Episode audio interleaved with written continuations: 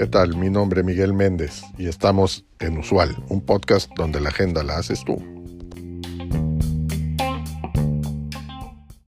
El ecosistema emprendedor es muy interesante, lo que llama la atención de muchas personas, ya que solo se sabe de las empresas que sobreviven y con ellos su historia de éxito, que a pesar de incluir los desafíos y el costo, que no solo es financiero de los mismos, a los que se enfrentaron, pocos se evalúan.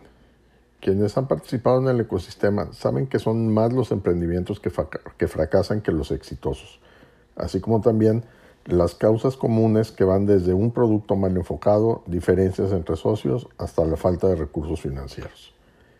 CB Insights realizó un estudio en más de 110 startups que fracasaron, o como ellos las clasifican, post-mortem.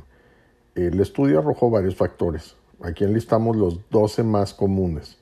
El reporte menciona que no es solo un factor el que afecta a cada startup, es una combinación lo que las lleva a terminar las operaciones.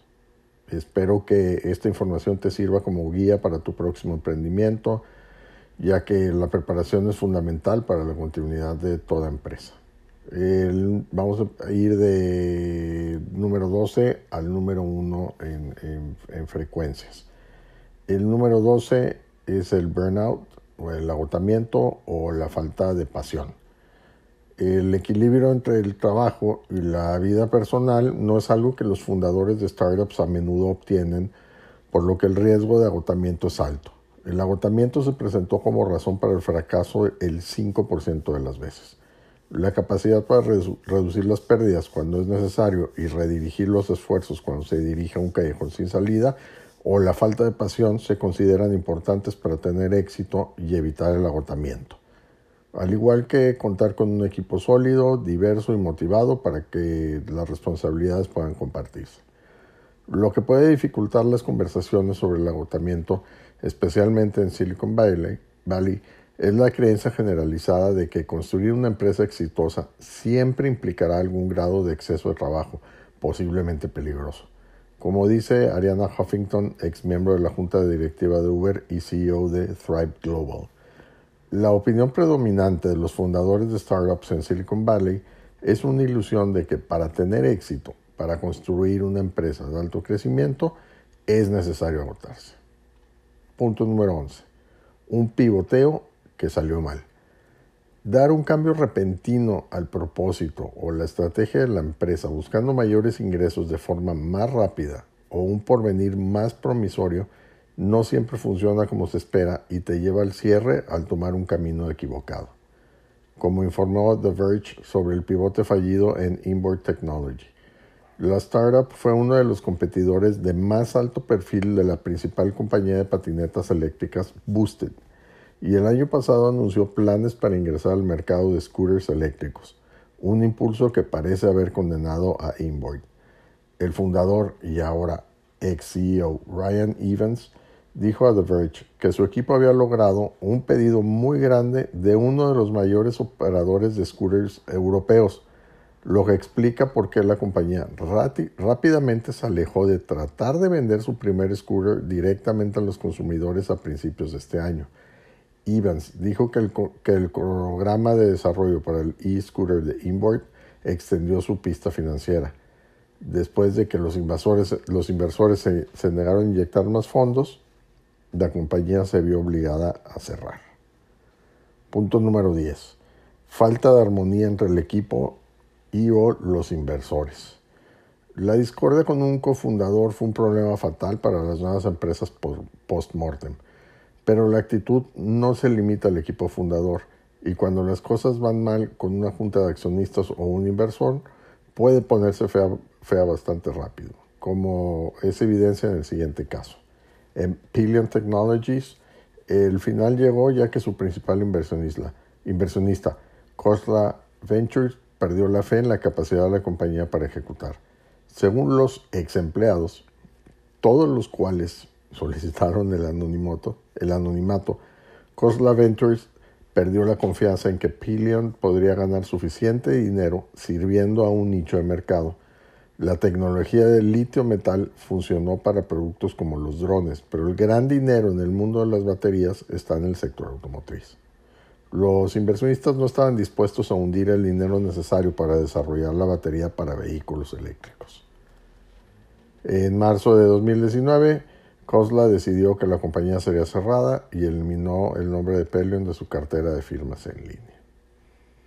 Punto número 9. Un mal producto. A veces todo se reduce al producto y uno defectuoso fue suficiente para hundir a las empresas en el 8% de los casos. Según una investigación de Forbes sobre la plataforma de finanzas y contabilidad Scale Factor, Scale Factor utilizó tácticas de ventas agresivas y priorizó la búsqueda de capital en lugar de construir software que finalmente estuvo muy por debajo de lo que prometió. Esto según entrevistas con 15 ex empleados y ejecutivos. Cuando los clientes huyeron, los ejecutivos trataron de ocultar el daño real. Las cosas malas también suceden cuando ignoras las necesidades de los usuarios, ya sea consciente o accidentalmente. Esto es lo que Shoes of Prey escribió sobre su visión de permitir a los consumidores personalizar sus propios zapatos. Aprendimos de la manera más difícil que los clientes del mercado masivo no quieren crear qué ponerse, quieren ver las últimas tendencias, lo que usan las celebridades y los influencers de Instagram, y quieren usar exactamente eso, tanto el estilo como la marca. Punto número 8 fue el timing. Si lanzas tu producto demasiado pronto, los usuarios pueden descartarlo al creer que no es suficientemente bueno. Recuperarlo será difícil si su primera impresión fue negativa. Por otro lado, si lanzas tu producto demasiado tarde, es posible que pierdas la venta de la oportunidad en el mercado. La plataforma de realidad virtual V-Real tenía la intención de construir un espacio de realidad virtual para que los streamers de videojuegos pasaran el rato con sus espectadores y recaudó casi 12 millones en su serie A en 2018. Sin embargo, el hardware disponible y las capacidades de ancho de banda no evolucionaron tan rápido como la compañía esperaba, y aunque cumplió su promesa, BeReal luchó por atraer cualquier uso significativo. Desafortunadamente, el mercado de la realidad virtual nunca se desarrolló tan rápido como todos esperábamos y definitivamente nos adelantamos a nuestro tiempo. Como resultado, BeReal está cerrando operaciones y los maravillosos miembros de nuestro equipo están pasando a otras oportunidades.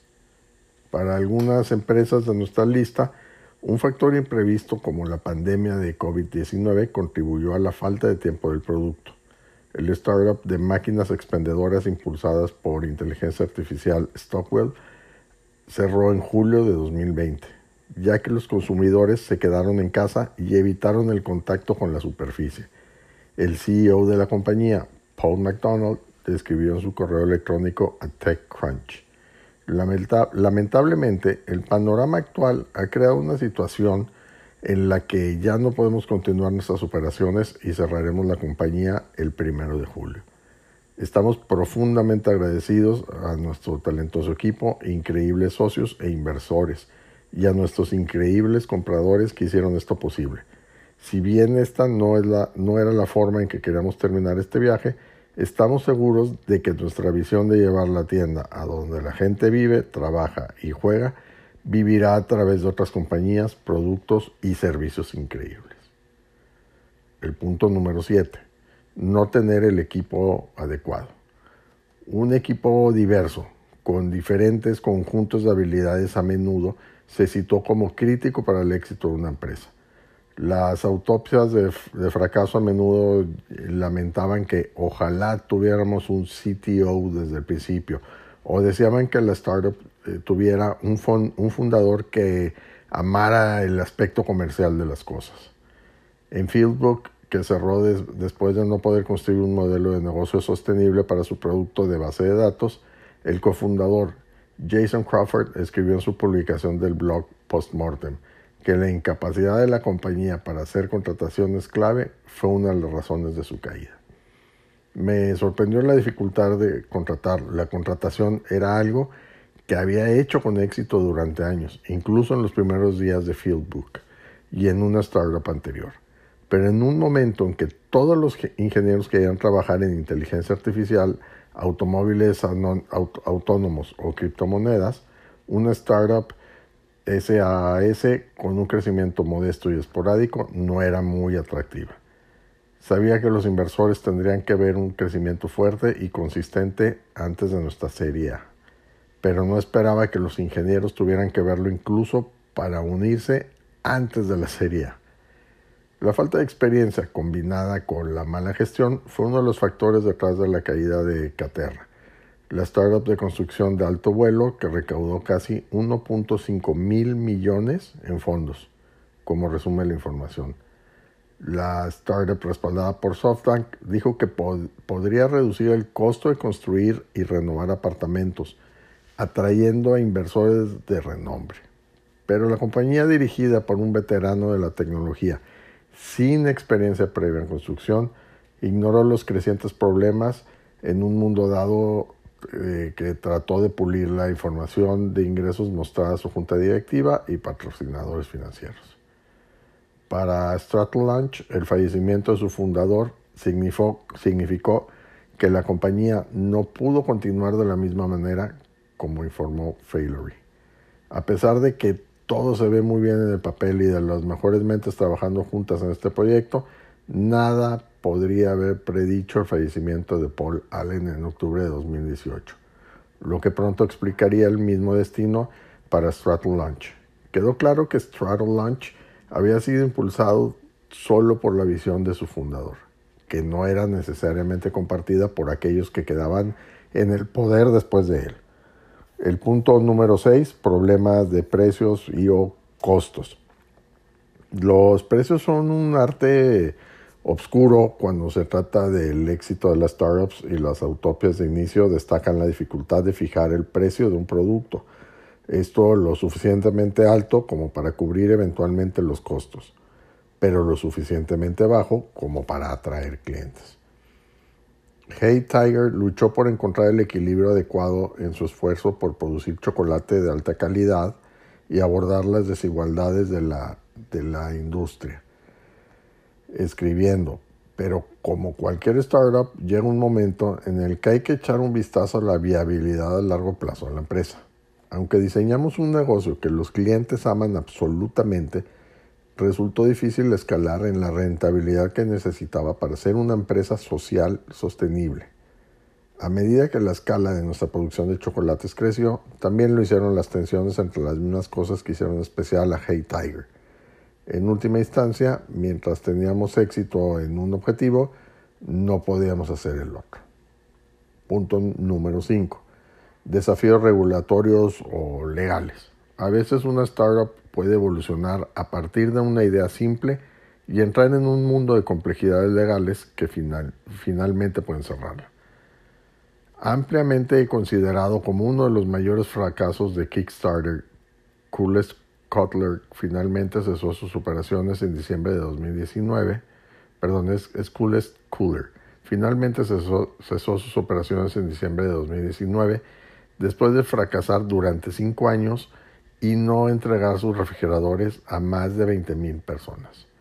En una actualización del proyecto, el equipo culpó a la guerra comercial. Como sabrán, a fines del año pasado el gobierno de los Estados Unidos impuso aranceles del 10% a muchos productos importados de China. Sin embargo, a principios del verano, la guerra comercial continuó y el arancel se incrementó al 25%, lo que afectó toda nuestra línea de productos Coolest. Punto número 4. Un modelo de negocio deficiente. La mayoría de los fundadores fallidos están de acuerdo en que un modelo de negocio es importante. Mantenerse casado con un solo canal o no encontrar formas de ganar dinero a escala dejó a los inversores indecisos y a los fundadores incapaces de, de capitalizar cualquier tracción ganada como Lumina Networks, un proveedor de software de código abierto para redes de telecomunicaciones, escribió. Esencialmente, los ingresos continuaron fluyendo a los proveedores propietarios. El cambio al código abierto no tuvo lugar a un ritmo cercano a la velocidad que nos permitiría operar y hacer crecer nuestro negocio, a pesar de los compromisos de muchos en sentido contrario. También hemos descubierto que COVID-19 en realidad ha redirigido los fondos de los proyectos de automatización hacia la construcción de infraestructura en bruto, retrasando aún más la adopción. El punto número 3 se vio superado por la competencia. A pesar de los tópicos de que las startups no deben prestar atención a la competencia, la realidad es que una vez que una idea se calienta u obtiene la validación del mercado, otros pueden tratar de capitalizar la oportunidad. Y aunque obsesionarse con la competencia no saludable, ignorarlo también fue una receta para el fracaso en el 20% de los fracasos de las startups. Silas Audekunle de Reach Robotics habló sobre el cierre después de no poder hacerlo en la industria de hardware de consumo hipercompetitivo en su mensaje post-mortem afirmando el sector de la robótica de consumo es un espacio inherentemente desafiante, especialmente para una startup. En los últimos seis años hemos asumido, asumido este desafío con pasión e ingenio constantes. Desde las primeras pruebas de desarrollo hasta los aceleradores y las rondas de financiación, hemos luchado para dar una vida a Mecamon y ponerla en manos de la próxima generación de pioneros tecnológicos. Desafortunadamente para Reach Robotics, al menos en su forma actual, hoy marca el final de ese viaje. El cofundador John Reese también intervino. Todavía estoy haciendo un balance de todo, pero la versión corta es que es cierto lo que dicen, que el hardware es difícil y el hardware de consumo es aún más difícil debido a la dependencia del periodo de ventas de Navidad. Segundo punto de importancia, sin necesidad de mercado abordar los problemas que son interesantes de resolver en lugar de aquellos que sirven a una necesidad del mercado se citó como la razón número dos para el fracaso, señalada en el 35% de ellos. El servicio de transmisión centrado en dispositivos móviles Quibi, que cerró en octubre de 2020, solo seis meses después de, de lanzarse y recaudar 1.800 millones de dólares se encontró en esta posición. Como se informó en el Wall Street Journal, el fundador Jeffrey Katzenberg y la directora ejecutiva Meg Whitman dijeron en una carta a los empleados en el momento del cierre. Hubo una o dos razones para el fracaso de Quibi. La idea detrás de Quibi no era lo suficientemente fuerte como para justificar un servicio de transmisión independiente. O el lanzamiento del servicio en medio de una pandemia fue particularmente inoportuno. Desafortunadamente nunca lo sabremos, pero sospechamos que ha sido una combinación de las dos. Y la primera causa en importancia del cierre de las startups o del fracaso de las startups es que se quedan sin efectivo o no pueden reunir nuevo capital. El dinero y el tiempo son finitos y necesitan ser asignados juiciosamente. Para las nuevas empresas en nuestra lista, quedarse sin efectivo vinculada con la incapacidad de asegurar el financiamiento o el interés de los inversores fue la razón principal por la que las nuevas empresas citaron su fracaso. En septiembre de 2019, la startup de realidad aumentada Dagri cerró después de quemar más de 250 millones en fondos y no recaudar una nueva ronda de inversores. Dagri se enfrentó a desafíos sustanciales de los fabricantes de auriculares de la competencia, incluidos Magic Leap, y Microsoft, que estaban respaldados por cofres de guerra más expansivos y asociaciones institucionales. Mientras que la compañía de auriculares luchaba por competir por los clientes empresariales, Dagri se benefició de la emoción de los inversores en torno al espacio más amplio. Es decir, hasta que el clima de inversión para las startups de AR se enfrió. En el cuerpo del episodio te dejo la liga a la nota a la nota con toda la información.